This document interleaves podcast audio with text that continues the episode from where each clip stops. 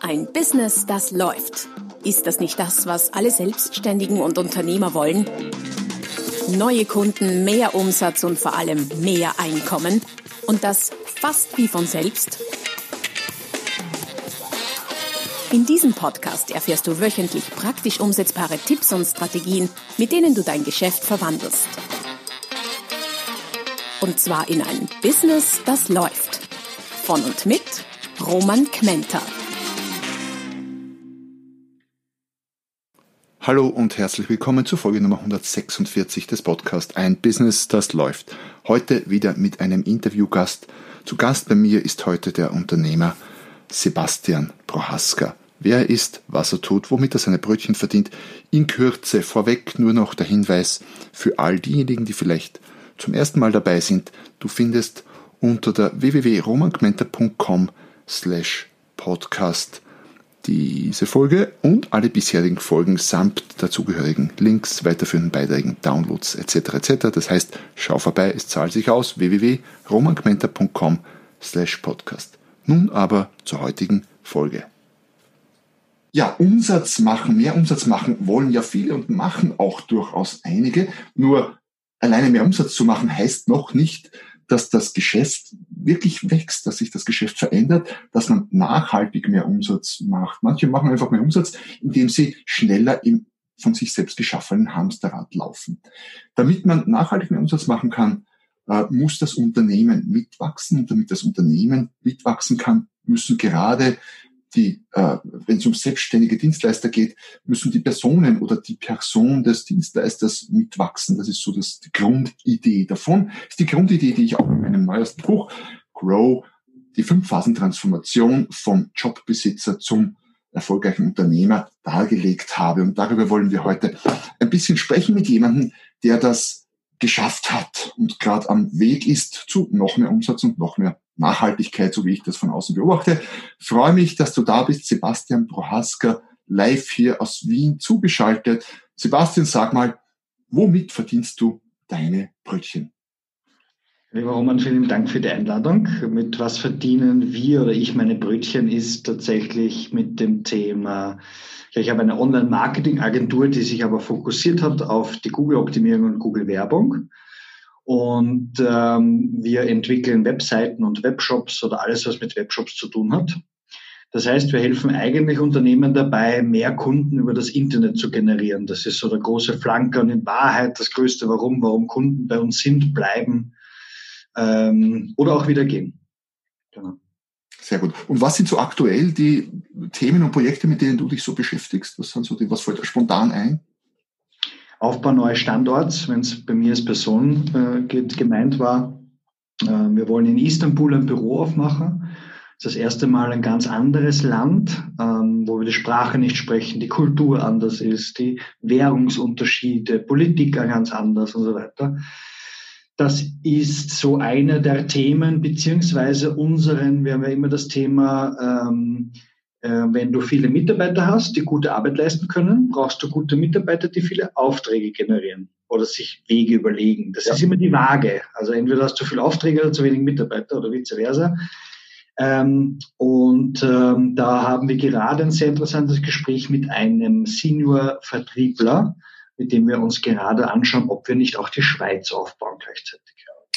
Und genau deshalb habe ich dich eingeladen, weil ihr nicht nur expandiert und wächst, sondern das auch noch dazu international macht. Dazu werden wir uns später noch ein bisschen unterhalten. Kannst du vielleicht so, als, noch, als wir uns kennengelernt haben, Sebastian, ich habe dich so in Erinnerung noch, äh, ja, eine kleine ID, Firma, die halt so ein bisschen, bisschen von allem macht im IT-Bereich, so ein bisschen IT-Bauchladen. Wie war denn der Werdegang? Das ist jetzt ein paar Jahre her, ich weiß gar nicht mehr genau. Wie war denn der Werdegang seither so in den groben Schritten? Also 2011 habe ich neben meinem Hauptberuf gegründet ein IT-Dienstleistungsunternehmen. Also wir haben tatsächlich nur IT gemacht, also noch nichts weit weg von Marketing und so. Also wenn, ein, wenn du Problem hattest mit deinem Computer, hast bei uns angerufen, wir haben da geholfen und dir dann eine Rechnung geschickt. Und das war viele Jahre neben meinem Hauptberuf äh, mein Nebenjob. Und ich wollte ja schon immer Mitarbeiter haben, somit habe ich relativ rasch Mitarbeiter aufgenommen, konnte sie mir nie leisten. Also habe immer sozusagen von meinem Hauptjob irgendwie das Geld rüber schaffeln müssen. Ähm, genau. Und irgendwann einmal habe ich gesagt, du läuft ganz okay. Also kann da, also im Nebenjob ist es ausreichend, was man, was da überbleibt. Aber ich brauche mehr Kunden. Und dann habe ich ein Buch geschenkt bekommen oder empfohlen bekommen zum Thema Bloggen und danach folgt ein Buch zum Thema Suchmaschinenoptimierung. Und habe einfach mich ein, zwei Jahre lang mit diesem Thema beschäftigt, damit wir selber für unsere IT-Dienstleistungsfirma Kunden generieren über die Website. Weil ich hatte kein Geld, aber viel Zeit. Und habe mir jedes Buch gekauft, ich habe mir jedes YouTube-Video angeschaut und habe so lange auf meiner Website herumgearbeitet, bis mich jemand angerufen hat. Und bis das plötzlich immer mehr Leute wurden. Und es haben mich Kunden gefunden und haben mich beauftragt, um IT-Dienstleistungen zu machen. Und die Webentwicklung war so ähnlich, weil wir gesagt haben, okay, wenn ich da herumbastel, kann ich auch nicht dauernd irgendeinem Entwickler anrufen, dem muss ich ja Geld zahlen, wenn der dauernd was ändert. Somit muss ich mir das auch irgendwie anlernen. Und da hat da Gott sei Dank auch meine Freundin hier mitgewirkt, die auch heute noch Entwicklerin ist. Aber wir haben das beide so ein bisschen gelernt. Und das heißt, ich hatte mein Ziel geschafft. Ich krieg Kunden oder habe Kunden über meine Website bekommen. Und was macht man, wenn man begeistert ist? Man erzählt sie jedem. So, und jedem, den ich es erzählt habe, der sagt, klingt gut, macht das für mich auch. Ich sage, wie? Ja, macht das für mich auch. Okay. Und dann habe ich mir überlegt, soll man das anbieten? Ja, nein, bla bla bla. Und das prägendste Moment war ein Schönheitschirurg, der zu mir gekommen ist. Früher hat mich ein IT-Dienstleister, hat mir ein Kunde so etwa 250, 200 Euro im Monat Umsatz gebracht. Also relativ zart, wenn man das heute betrachtet. Dieser Schönheitschirurg kam zu mir und sagt, ich möchte, dass du SEO machst. Und ich sage, okay, was ist dein Budget? Und der sagt 5000 Euro. Ich sage, naja, fürs Jahr kann ich schon einiges machen. Sagt er, nein, pro Monat sage ich. Also nach dem Meeting bin ich grinsend rausgegangen. Wir haben den Auftrag damals nicht bekommen.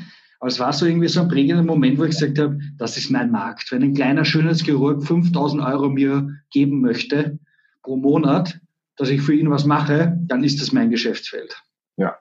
Ja. So hat sich das entwickelt. Wir haben dann tatsächlich es war so circa 400.000 Euro Umsatz, in Hälfte äh, Online-Marketing, eben eher nur Google-Optimierung am Anfang und ein bisschen Webentwicklung und Hälfte IT-Dienstleistungen. Ja, wann war das? Welches Jahr sind wir jetzt circa? Äh, 2016 etwa. Also es hat schon vier, fünf Jahre gebraucht auch. Ähm, genau, äh, Anfang 2016 hatte ich irgendwie beim Autofahren, ich weiß, ich kann da nicht mehr erklären, warum, ähm, hatte ich die Idee, ich will groß denken, wahrscheinlich durch ein Buch oder so. Ich sage, ich will eine Million Euro Umsatz machen. Das war schon weit weg emotional. Ich habe es auch niemanden irgendwie auf der Straße, hätte ich es niemanden mir getraut, dir zu erzählen, jetzt so persönlich. Mhm. Aber aus irgendeinem Grund bin ich in Facebook live gegangen, habe, glaube ich, 20 Sekunden war ich live und habe gesagt, ich will eine Million Umsatz machen. Und Leute haben mir geschrieben, coole Vision und Ding und bla bla bla. Und dann habe ich einen Tipp bekommen für einen Coach, der mir dabei der berühmt dafür ist, Umsätze stark zu steigern. Und ähm, den haben wir dann beauftragt und wir waren eigentlich total enttäuscht, weil der hat mich, der hat uns nur Fragen gestellt. Der hat uns nicht gesagt, was wir machen sollen. Gut, ja. Ja, unterschiedlich einfach. Und im Prozess war ich total unzufrieden, aber er hat mir halt die richtigen Fragen gestellt und er hat gesagt, okay, schreib dir einfach auf, ähm, wie erreichst du eine Million? Und dann haben wir ein paar Wege und wir haben uns Kundenanzahl ausgerechnet und so weiter. Dann haben wir uns dieses Blatt Papier angeschaut mit 14 Lösungen und kein einziger hat mit IT-Dienstleistungen zu tun gehabt. Alles nur mit dem neuen Geschäftsfeld. Und dann haben wir gesagt, wollen wir uns trauen, das komplett zu lassen? Wollen wir das komplett am Markt hergeben? Ähm, und wollen wir das auch mit den Mitarbeitern? Wir haben das dann im Team entschieden, also in einem Kaffeehaus haben wir uns alle zusammengesetzt und gesagt, großes Risiko, es kann sein, dass wir alle unsere Jobs jetzt verlieren. Wollen wir den Schritt gehen, ja oder nein? Ihr müsst euch umschulen lassen, habt ihr Bock drauf? Manche haben schon beides gemacht und so. Mhm. Und die haben dann alle gesagt, ja.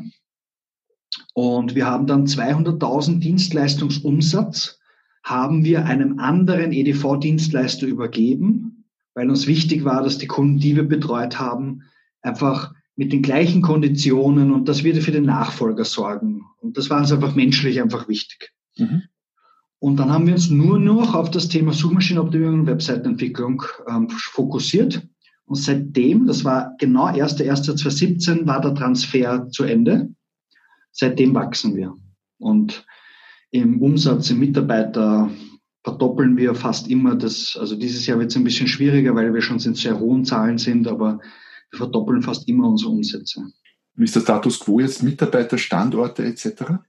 Ja, ist immer schwierig, wie man misst. Äh, misst man heute versus dem Montag, ist schon ein Riesenunterschied, weil am Montag drei neue beginnen. Aber wir sind dazu vom Montag, ja. Etwa 25.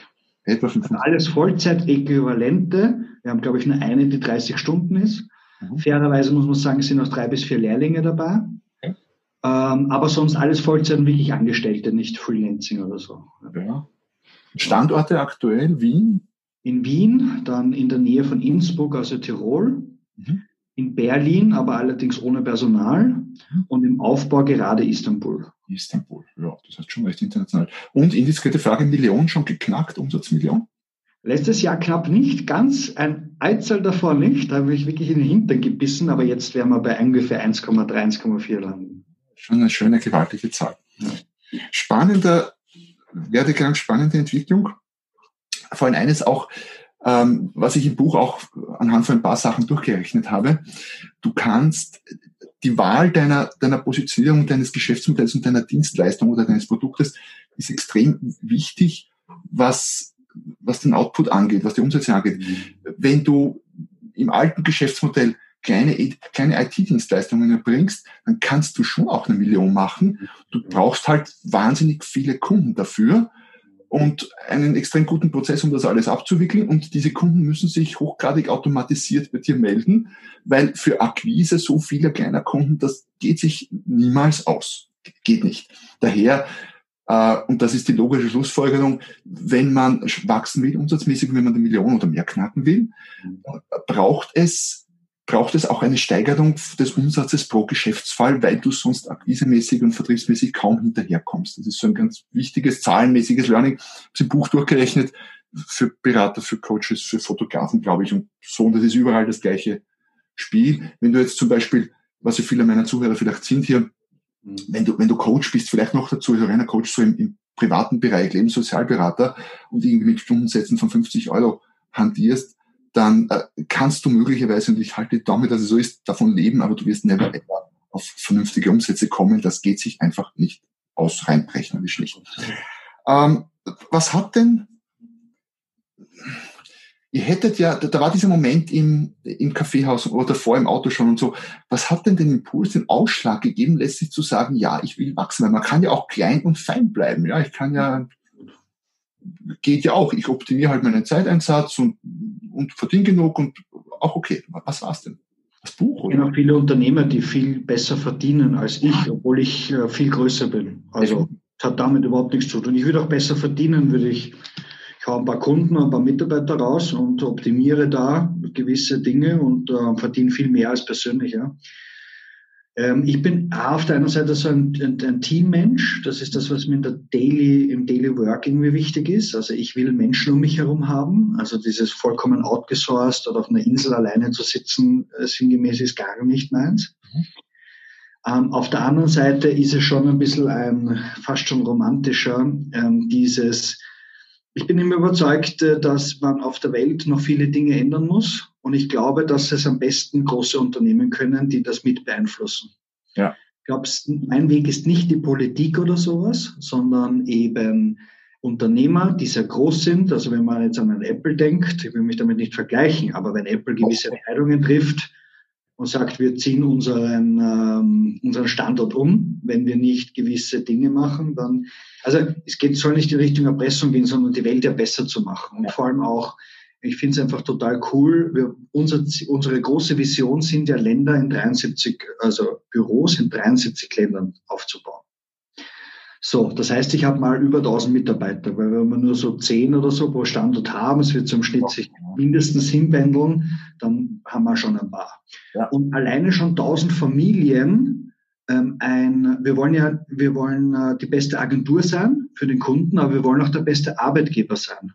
Das heißt einfach, wo du Wertschätzung, wo du gefördert wirst, wo du gefordert bist. Ähm, also wir wollen einfach tausend Menschenleben beeinflussen wir, wenn wir nur unsere Mitarbeiter denken. Und jetzt rede ich noch gar nicht die Kunden, denen wir helfen, Umsätze zu generieren, die dadurch wachsen können, vielleicht eine ähnliche Ethik verfolgen und so weiter, weil wir lehnen auch Kunden ab, die unserer Ethik einfach nicht passen. Mhm. Also Betrüger oder so. Mhm. Also wo ich in so eine Richtung komme, wo man sagt, du, das ist jetzt sehr grenzwertiges, ja. wie, wie der agiert, ja. ähm, lehnen wir ab oder stoßen wir ab, wollen wir nicht unterstützen. Was bei, was bei dir deutlich vor, deutlich durchkommt jetzt ein paar Mal, ist das, was ich ähm, was im Buch ziemlich weit vorne steht, nämlich du hast, du hast recht konkrete, nennen wir es mal Visionen, was auch immer langfristige Ziele. Und ich glaube, ich bin fest überzeugt, dass ein wesentlicher Unterschied äh, zwischen dem Jobbesitzer, wie ich ihn im Buch nenne, das ist der, der sich selbstständig macht, aber eigentlich dasselbe macht wie vorher, nur dass er jetzt auf eigenes Risiko und eigene Gefahr oft weniger verdient, viel mehr arbeitet und letztlich unglücklicher ist, mhm. aber noch kein Unternehmer, der hat kein Unternehmen, kein Business, der hat einen Job sich gekauft und äh, auch schon der nächsten Stufe unterscheidet. Der nächste Stufe ist bei mir der Selbstständige. Und ein wesentlicher Unterschied zwischen den beiden, der Selbstständige hat bereits so etwas wie ein langfristiges Ziel, eine langfristige Vision. Der Jobbesitzer will einfach nur irgendwie Geld verdienen und davon leben zu können. Wogegen grundsätzlich gar nichts spricht, das ist halt nur ein Unterschied. Ja. Und das Zweite, was auch spannend ist, dass sich, wenn du sagst, ja, du willst die Welt zum Positiven beeinflussen, und das geht halt besser und leichter, wenn man größer ist. Mhm. Ähm, viele Menschen, stelle ich fest, verausgaben sich, sind ganz klein jetzt finanziell betrachtet und spenden viel und verausgaben sich, mhm. nehmen sich damit die Möglichkeit zu wachsen. Und wenn man sich schaut, wenn man das nicht tut und mal auf sich selber schaut, in, in gar nicht egoistisch negativen Sinn, sondern und ein, ein, Unternehmen aufbaut, dann bleibt ja letztlich sehr viel über und ich kann ja sehr viel mehr Gutes tun damit und sehr viel mehr bewegen, wenn ich will. Und auch spannend, dritter Punkt noch, die, ähm, du hast gesagt, ja, du könntest besser verdienen, wenn du nicht so groß, wenn du nicht so groß wird, wie ihr jetzt seid, sondern irgendwie eine andere, kleinere Größe. Stimmt, glaube ich dir aufs Wort. Ich glaube, es ist einfach so, am Anfang, äh, es gibt eine gewisse Größe, da muss man durch, dann nimmt man, hat man zwar mehr Umsatz, aber weniger Ertrag. Mhm. Aber dann irgendwo kommt ein nächster Wachstumsschritt, wo dann der Ertrag auch wieder mehr wird. Und ja, Apple, weil du es erwähnt hast, die verdienen schon nicht so schlecht in Symplos. Ja? Also sehr vieles von dem, was ich im Buch auch geschrieben habe, spiegelt sich bei dir eins zu eins wieder. Finde ich super. Ähm, gab es so, ich weiß, das ist immer so eine Frage, aber gab es so Erfolgsfaktoren fürs Wachstum? Wie, was waren so Punkte, wo du sagst, ja, das hat. Also ich glaube, das eine ist, und also das eine im Zwischenmenschlichen ist ehrliche, wertschätzende Beziehungen zu versuchen, soweit wie es geht. Ja. Also ehrliche Beratung, einen Kunden zu sagen, du, wir können dir nicht helfen, es macht keinen Sinn. Ich könnte das verkaufen, du willst das kaufen, aber mir bringt es Umsatz, wir sind dann beide unglücklich oder nur du unglücklich, wie auch immer das man sieht und so. Ich würde dir eher empfehlen, zum Beispiel nicht mit uns zusammenzuarbeiten. Mhm obwohl der Sale eigentlich sozusagen fast in der Tasche wäre oder so. Also einfach, oder auch echte Beziehungen mit Menschen. Auch wir kennen uns ja schon sehr lange und haben immer wieder unsere Kontaktpunkte und so, was, was ich sehr schätze. Ähm, und ähm, einfach da viele Menschen aufbauen, die, also ich habe ein lustigste Stories, ich war mal zwölf Jahre lang, also nicht mal, sondern zwölf Jahre lang, war ich immer Freitag, Samstag Nacht Türsteher in der Gastronomie. Wow war immer schon so ein bisschen Workaholic, weil das irgendwie alles taugt. Die Inhaber meines letzten Lokales haben mich extrem gut verstanden, haben eigentlich ist der Hauptbusiness, vier riesige Internetplattformen zu betreiben. Und die haben mir vor fünf Monaten einen riesen Auftrag gegeben, weil sie mir so vertrauen, weil sie mich schon von früher kennen. Wie ich nämlich auch als Türsteher agiere und mit Menschen umgehe. Das heißt, man sieht sich im Leben immer zwei, dreimal und die Frage ist, was für Eigenschaften, wie respektierst du auch wen, wie bla bla bla. Also tausend Dinge. Also aber so viele kleine und äh, wenn du dann mit Menschen dann die wieder siehst, wie haben die dich in Erinnerung, finde ich ein unglaublich wichtiges Ding. Ja. Mal eins. Mhm. Wirtschaftlich ist auch schon das zweite und das letzte. Glaube ich, siegt die Spezialisierung und die Minimierung. Also unser Bereich klingt groß, er ist auch in Wahrheit riesig, aber wir machen, wir wehren uns gegen, wir machen kein Social Media, wir machen kein Newsletter, wir machen nur die technischen Systeme, die wir kennen und können. Mhm. Ähm, bla bla bla. Sonst holen wir uns immer Partner dazu oder vermitteln den Kunden auch äh, sozusagen sofort weiter. Also im Sinne von, ich will auch meist gar kein Geld dafür haben, sondern sagen, geh dorthin, die sind gut, du solltest lieber auf Amazon setzen oder mach lieber das. Äh, geh dorthin, da hast du einfach Freude mit denen.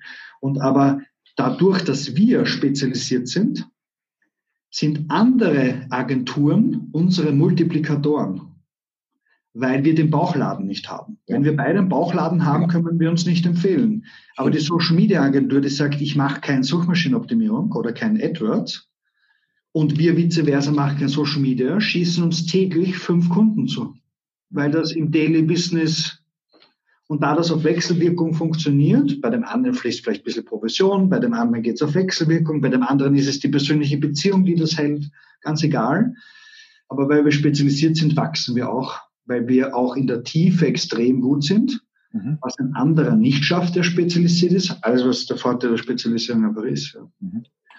Ja. Im, äh, Im Buch vertrete ich die These, du musst dich es ist gut, wenn du, wenn du am Anfang als Jobbesitzer oder Selbstständiger, wenn du hochgradig spezialisiert bist, aber um zu wachsen, musst du dich entspezialisieren. Ich sage gleich, was ich meine damit, und musst, musst zum Generalisten werden. Damit meine ich allerdings nicht das Unternehmen, das mhm. kann schon spezialisiert bleiben, dass du aufpasst, sondern du selber. Weil am Anfang, wenn du jetzt selber CEO machst, ja. so zum ja. Beispiel, musst du natürlich super Fachmann sein. Wenn du so wie du jetzt 25 Mitarbeiter zu führen hast und Finance und Akquise und ich weiß nicht was, dann kannst und du bleibst der super spezielle CEO-Fachmann und nur das, dann wird das mit Wachstum nicht funktionieren, oder? Also bin ich voll bei dir. Also die, die Rolle von mir heute und die Rolle in fünf Jahren von mir und auch von meinen Führungskräften oder von Mitarbeitern wird sich maßgeblich ändern. Die Frage ist immer nur, schaffst das du selber oder deine Mitarbeiter oder deine Manager oder was auch immer überhaupt diese Veränderung? Und das werden nicht alle schaffen auch, muss man auch sagen. Aber du musst extrem handlungsfähig sein in den Themen. Es gibt einfach gewisse Themen. Ich, ich liebe zum Beispiel die Entwicklung. Ich darf nicht entwickeln. Es ist einfach nicht sinnvoll. Nicht mal am Wochenende, wenn es mir super viel Spaß macht, weil es trotzdem schlauer, sich mit Unternehmenswachstum oder mit einem Controlling-Thema zu beschäftigen oder mit einem, was auch äh, äh, Türkei-Land, wie funktioniert dort die Ökonomie oder die Wirtschaft, sich anzuschauen, ist einfach schlauer. Ich darf einfach nicht mehr entwickeln. Kann ich machen, was ich will. Diese Endspezialisierung sozusagen. Ja, absolut. Die, äh, es ist ein, über diese Entwicklung hinweg, über meine fünf Phasen, wie ich sie im Buch habe, äh, spreche ich davon, dass du dass du am Anfang ja nur im Unternehmen arbeitest und mehr und mehr aber an Unternehmen arbeiten musst, wenn das Ding wachsen soll. Weil ich sage, ich habe da ein Unternehmen, das ist noch ein kleines Pflänzchen am Anfang. Und wenn das, wenn ich mich nicht darum kümmere, wenn ich nicht Zeit ins Unternehmen stecke, absolut. dann kann das nicht wachsen. Das ist das, was du schilderst im Prinzip, oder? Ja, genau, absolut. Ja. Ähm, wie ist das? Eine wichtige Voraussetzung dafür ist ja loszulassen. Du hast es selber gerade gesagt, du entwickelst irrsinnig gerne. Mhm. Und dann muss man das gezwungenermaßen loslassen, weil wenn du das weiterhin tun würdest, hättest du zu wenig Zeit für andere. Also wie, wie machst du das, das Loslassen? Ähm, das Loslassen von geliebten Dingen, ich meine, äh, meine Vision treibt mich so sehr, dass das sozusagen für mich einfach größer ist. Und somit ist es okay. Also was immer ich tun muss, ich werde dem, diesem Weg folgen oder diesem Licht. Ähm, und dann ist es okay, wenn ich das abgeben muss. Aber auf der anderen Seite habe ich gelernt, mein Unternehmen wächst ja nicht, weil ich so schlau bin. Mein Unternehmen wächst deswegen, weil 25 Leute so schlau sind und 25 Leute bauen die Firma auf. Und das hat mit einem begonnen. Mhm. Der erste, dann seid ihr schon zu zweit. Und die bauen das gemeinsam auf. Aber das kann nicht sein, wenn du Chef spielst und er der Dumme irgendwie was und darf keine Idee einbringen und kein Dings und gar nicht, völliger Schwachsinn, sondern bauen wir das gemeinsam auf und wir bauen jetzt gerade zur 25. Wir fühlen uns auch immer als Startup, weil ja diese große Vision uns so stark überblendet und wir bereiten uns gerade alles vor, wie diese große Reise passieren wird. Und äh, aber das sind einfach, weil so viele Leute das sehr gut machen und dann hat das mit Vertrauen zu tun, aber einfach auch, man schaut sich einfach an, liegt's der Person, bringt die, die Ergebnisse, die man aber sich beid, sozusagen beidseitig gesagt hat, also oder, oder besprochen hat. Nicht so einfach, okay, du machst jetzt 100.000 Umsatz und, der, und dann schimpfe ich den, warum er das nicht macht, sondern was ist denn ein Ziel, was du erreichen kannst? Was passt das denn in etwa? Und dann verhandelt man und sagt man, okay, das ist das Ziel. Ähm, und dann schauen wir mal, wie es überhaupt geht damit und so. Und dann wird es Fehler passieren, es werden Dinge nicht, aber das ist total menschlich. Aber ich habe viele Bereiche, auch der Thema SEO, da bin ich zwar noch immer ein Senior da drinnen, aber das Thema SEO, SEA, also Google AdWords, habe ich überhaupt keinen Plan mehr. Also da sind, ich sage auch immer, wenn ein Kunde zu mir kommt und sagt, ich will aber von Ihnen betreut werden, sage ich, das wäre Ihre schlechteste Wahl. Ja. Ich bin fachlich schlecht, ich bin schlecht erreichbar und meine Mitarbeiter stehen nur dafür zur Verfügung.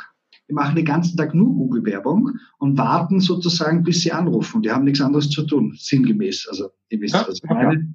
Aber ich rufe sie nach sieben Tagen zurück.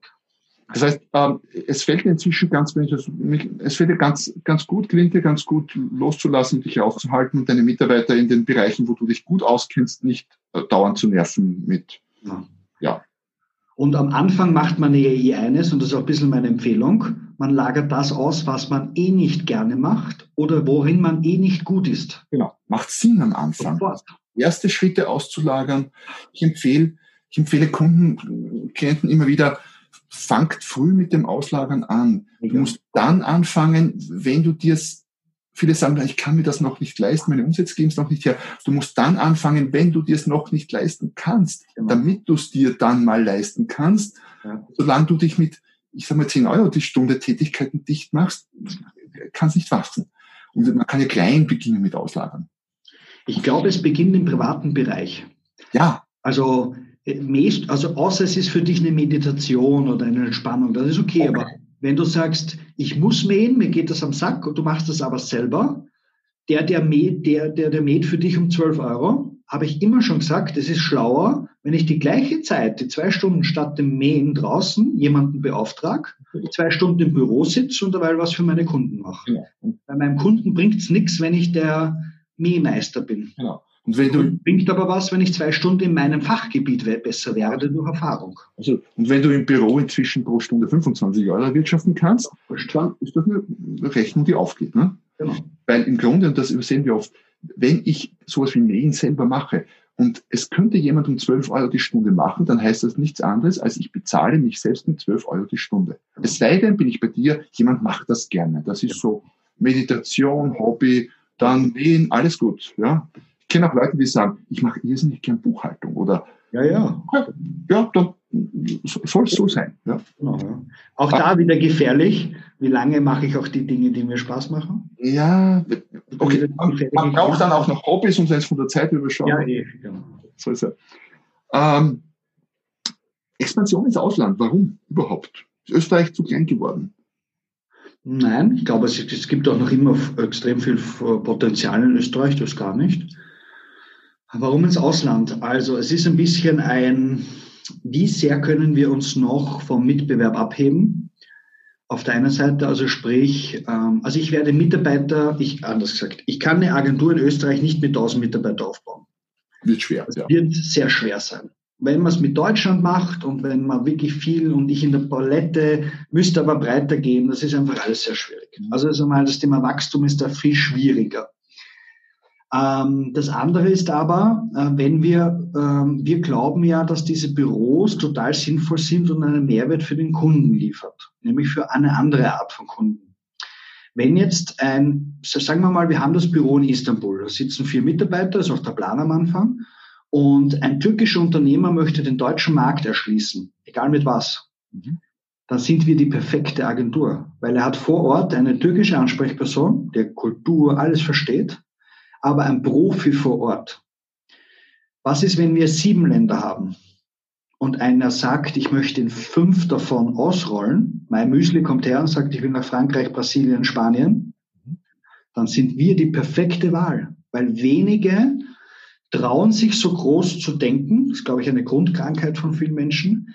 Ähm, leben ihr Potenzial somit nicht, bin ich voll überzeugt. Und dadurch habe ich extrem wenig Konkurrenz auf dem Level. Wir können dem lokalen türkischen Kleinunternehmer auch noch immer helfen. Aber wir bieten ein neues Level für Große an. Ja. ja. spannender Gedankengang, warum Türkei? Ich meine, Deutschland liegt nahe, ja. Das ist, wir machen auch, ich mache zwei Drittel von meinem Umsatz in Deutschland oder mehr möglicherweise. Ja, das ist irgendwie klar, großes Land, gleiche Sprache. Warum Türkei? Ja, also ähm, wir gehen natürlich nach Daten und Fakten äh, heran. Also wir können ja auch für unsere Kunden, das machen wir in unserem Erstgespräch, können wir in einem Tool eingeben, wie hoch die Nachfrage nach einer Dienstleistung ist. Mhm.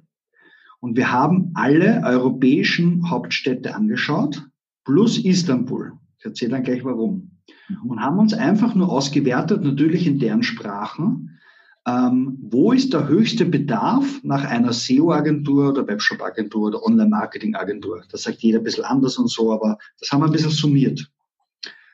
Und äh, Türkei hat die höchste Nachfrage danach, hat die wenigste lokale Konkurrenz, da gibt es kaum Agenturen, weil der Markt hier dann noch sehr, äh, wie soll ich sagen, am Anfang ist bei diesem Thema. Es gibt nur in, äh, der indisches Ausland probiert dort gerade sein Glück, aber lokal gibt es wenig. Wir haben auch Mystery shoppt unten, das heißt, wir kennen unten Unternehmer und die haben dann wirklich einen CEO dort beauftragt und ging völlig in die Hose, war zu erwarten. Das heißt, wenig Konkurrenz, hohe Nachfrage. Und dann dritte Ebene, so entscheiden wir Standorte oder glauben es zu entscheiden, ist, wie gut kriege ich Personal unten? Weil Deutschland, Berlin ist unser Büro, haben wir deswegen kein Personal, weil wir uns so schwer tun, das zu finden. Mhm. Nicht, weil wir bezahlen normale Gehälter, wir haben super tolle Gadgets, die, glaube ich, viele nicht liefern können. Trotzdem ist es schwer, Personal dort zu kriegen in halbwegs leistbaren Verhältnissen. Mhm. Und das ist die dritte Ebene und das ist in Istanbul der Fall. Das heißt, extrem viele Fertigstudierte. Englisch ist eine Standardsprache im Studium. Viele große sprechen nur Englisch, große Firmen. Das heißt, diese Rahmenbedingungen sind mal super. Aber, ohne, also ohne Aber, die weitere Vorteil ist, es ist unser Testland jetzt. Weil ein Vollzeitmitarbeiter kostet mir dort mit Lohnnebenkosten im Monat 600 Euro. Wow. Das heißt, der Einstieg in den Markt ist extrem günstig. Das heißt, wir rechnen mit so circa 5000 Euro an Kosten für diesen Standort pro Monat. Geht. Überschaubar ist machbar. Also ist jetzt blöd, wenn das lang nicht gut läuft, aber machbar. So. Ähm, und wir haben ein Land vor unserer Haustüre, weil es sind eineinhalb Stunden Flug, glaube ich, ja. dass wenige nicht sich trauen, dorthin zu gehen. Keiner, jeder geht nach Deutschland, keiner geht Türkei, sinngemäß, also mhm. fallen nicht so viele ein. 18 Millionen in einer Stadt oder 16 Millionen in einer Stadt, also da haben wir ganz Deutschland in einer Stadt. Mhm. Also riesiges Potenzial, das ganz Deutschland ist falsch, aber ähm, ganz Ganzes Bundesland in Deutschland, ja, genau. Nordrhein-Westfalen ist ungefähr so bei. Stimmt, genau. Ähm, aber halt viel mehr als Deutsch, als Österreich in einer Stadt. Ähm, andere Kultur, andere Sprache, andere Währung, genau das, was ich vorher als Schwierigkeit, ist jetzt genau unser Test. Weil ich hätte ja auch jetzt nach Paris gehen können oder vielleicht ein Land außerhalb der EU, nur zahle ich für diesen Test 25.000 im Monat mhm. kommen dann drauf, unsere Methodiken gehen dort nicht. Weil wir wissen ja nicht, wie wir Länder aufbauen. Woher soll man das wissen? Wir haben es noch nie gemacht. Das ist ja auch ein neues Lernen einfach. Ein neues Skill, den ich brauche. Und dann später Mitarbeiter, die das können, äh, die dann Länder aufbauen. Keine Ahnung, wie das funktionieren wird. Ähm, und der Test dort ist sehr günstig. Was ist der Nachteil?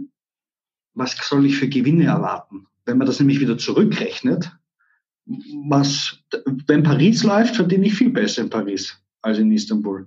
Aber eben der Test ist mir in Istanbul lieber.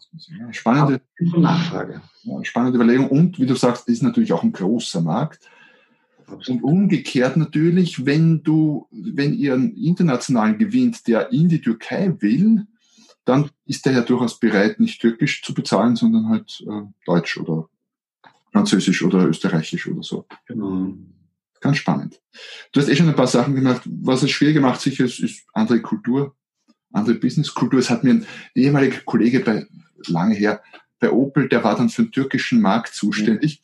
Und der hat mir erzählt von, von Eröffnung von Autohäusern, wo er dann als Opel-Geschäftsführer Türkei dort war. Und dann wurde halt zur Eröffnung des Autohauses, vielleicht nicht in Istanbul, ein bisschen im Hinterland oder so, wurden halt dann Schafe oder Ziegen geschlachtet und das Blut und so. Und halt, ich stelle mir das gerade so vor in Österreich oder Deutschland, in Berlin, anlässlich der Einwürden was ja, ja, ja. aber dort ist es eh ganz normal. Ich glaube, das macht es durchaus herausfordernd, so einen Markt zu gehen. Absolut. Also wenn viele so, ich finde, das Schwierigste wird sein, wie viel, wie soll ich, ich vergleiche es immer mit McDonalds. Der McDonalds in der Türkei, ohne dort jemals gewesen zu sein, ähm, wird sicher sehr, sehr viel oder also einen Großteil genauso machen wie der McDonalds in Österreich. Aber trotzdem werden sie kulturelle Unterschiede haben.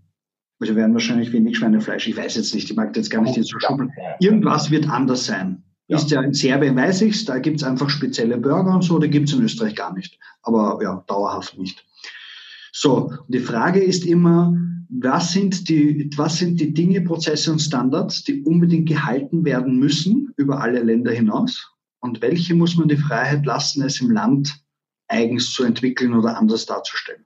Mhm. Wird jeder Burgerladen es anders machen, hätten wir nicht lauter McDonalds, sondern einfach nur mehrere Burgerläden. Genau. Das ist die Frage, wo sind da die Grenzen und worauf müssen wir unbedingt bestehen und welche eben nicht. Und das ist manchmal sehr schwierig herauszufinden.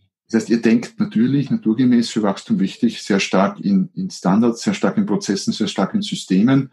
Auch im Buch, für die, die nicht am Anfang dabei waren, neues Buch, Grow, vom Jobbesitzer zum erfolgreichen Unternehmer, fünf Phasen Konzept, was sich da auch durchzieht, um wachsen zu können, muss ich mehr in Systemen und Prozessen denken. Dazu vielleicht, ohne jetzt, ohne jetzt auf das extrem spannende Thema weiter eingehen zu wollen, weil ich habe demnächst ein Interview dazu mit einer, äh, einer Beraterin und einem Berater, die, äh, die sich darum kümmern, für Franchise-Systeme äh, Prozesse aufzusetzen. So. Also die, da wird es dann nur um, um Systeme und Prozesse gehen, daher möchte ich jetzt nicht zu viel vorwegnehmen, aber an der Stelle, ja, ist extrem wichtig und freut mich, dass du das genauso siehst.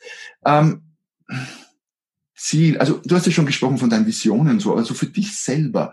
In meinem Buch sage ich ja die Endausbaustufe, wo man nicht hinwollen muss, aber kann, ist ja irgendwann das Unternehmen so weit entwickelt zu haben, dass ich selber als Unternehmer gar nichts mehr tun muss. Einfach wirklich nichts mehr. Ich habe einen Geschäftsführer, ich kümmere mich maximal vielleicht noch um die ganz, ganz langfristige Ausrichtungsstrategie, aber bin operativ gar nicht mehr tätig.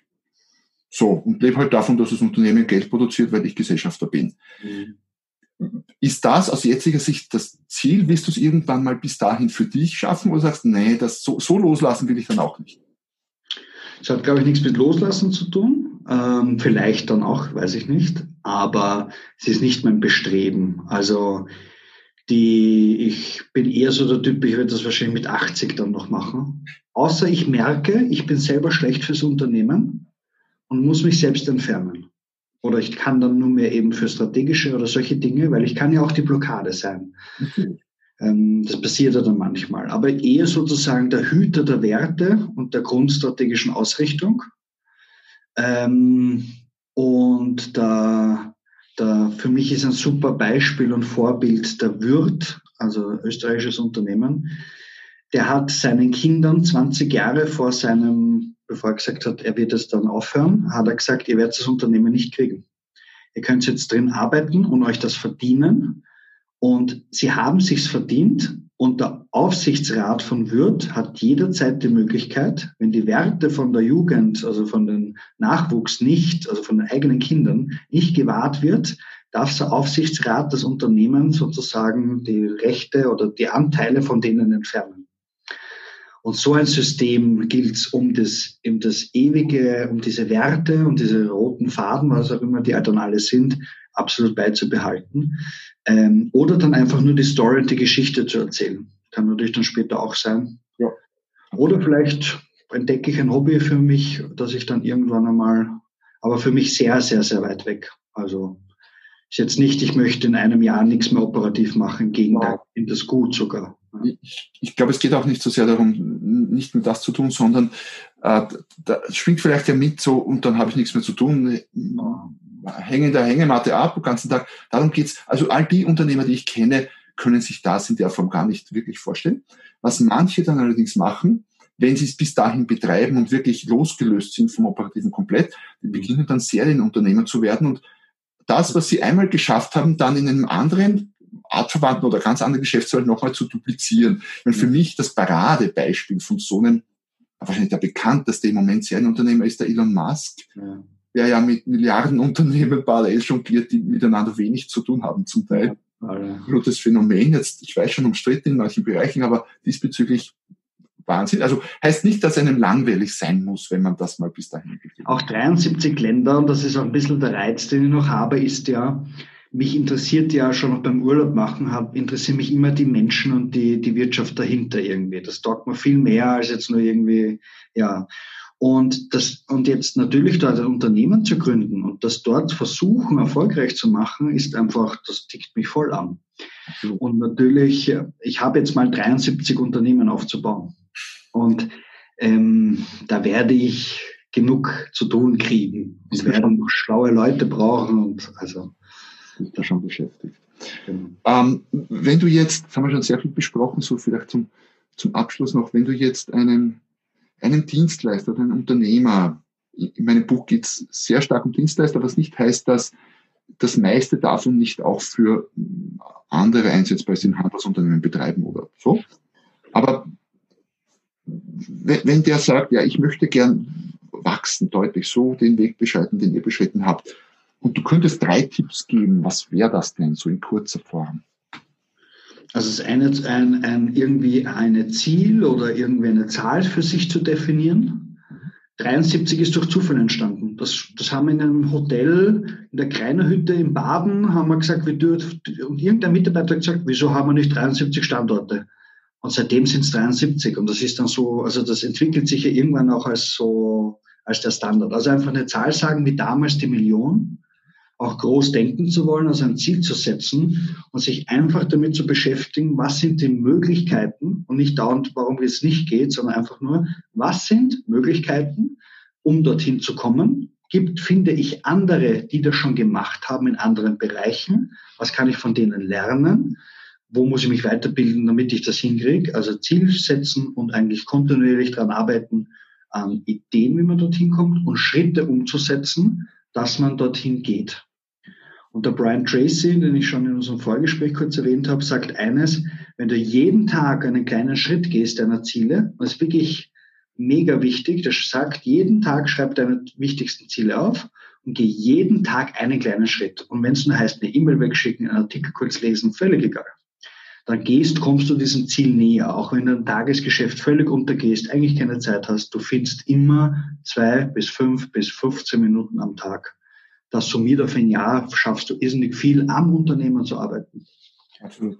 Absolut. Ehrlich zu sein, authentisch zu sein und niemanden abzocken zu wollen, ich glaube, das ist Thema zwei. Also das ist für mich so ein Grundding.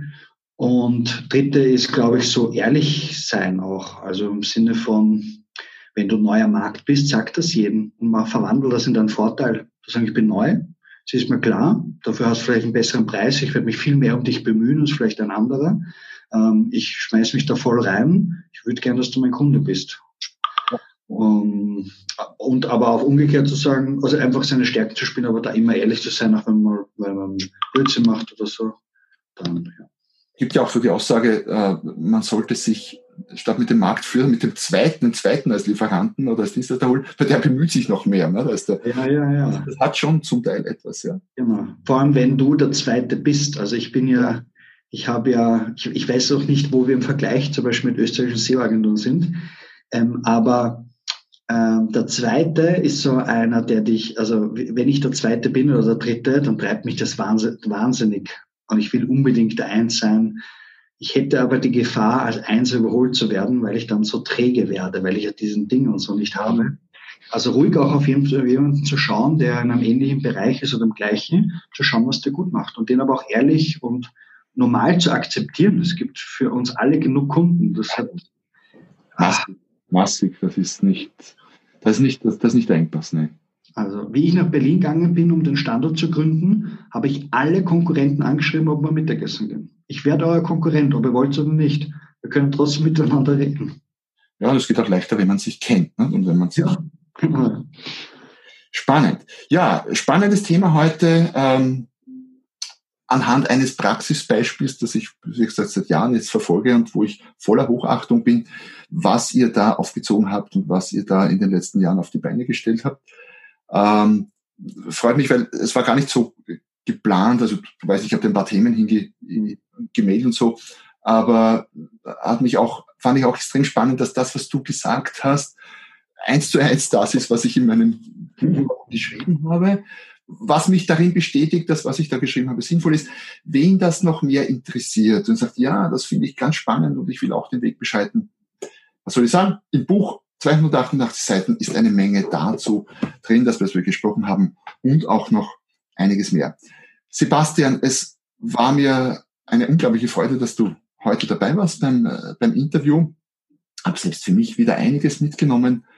Ähm, ich hoffe, also ich hoffe nicht, ich bin überzeugt, dass es für äh, alle Zuhörer sehr inspirierend sein kann, dir zuzuhören bei dem, was du so schilderst von deinem Unternehmen und dass da auch sehr viele, also ich weiß, es war sehr vieles drinnen, was viele, viele selbstständige Unternehmer oder auch noch Jobbesitzer wahnsinnig weiterbringen kann. Danke, dass du da warst und euch allen wünsche ich viel Spaß beim Tun, beim Umsetzen, beim jeden Tag einen Schritt gehen und bis zum nächsten Mal, wenn es wieder heißt, ein Business, das läuft. Noch mehr Strategien, wie du dein Business auf das nächste Level bringen kannst, findest du unter romanquenter.com. Und beim nächsten Mal hier auf diesem Kanal, wenn es wieder heißt, ein Business, das läuft.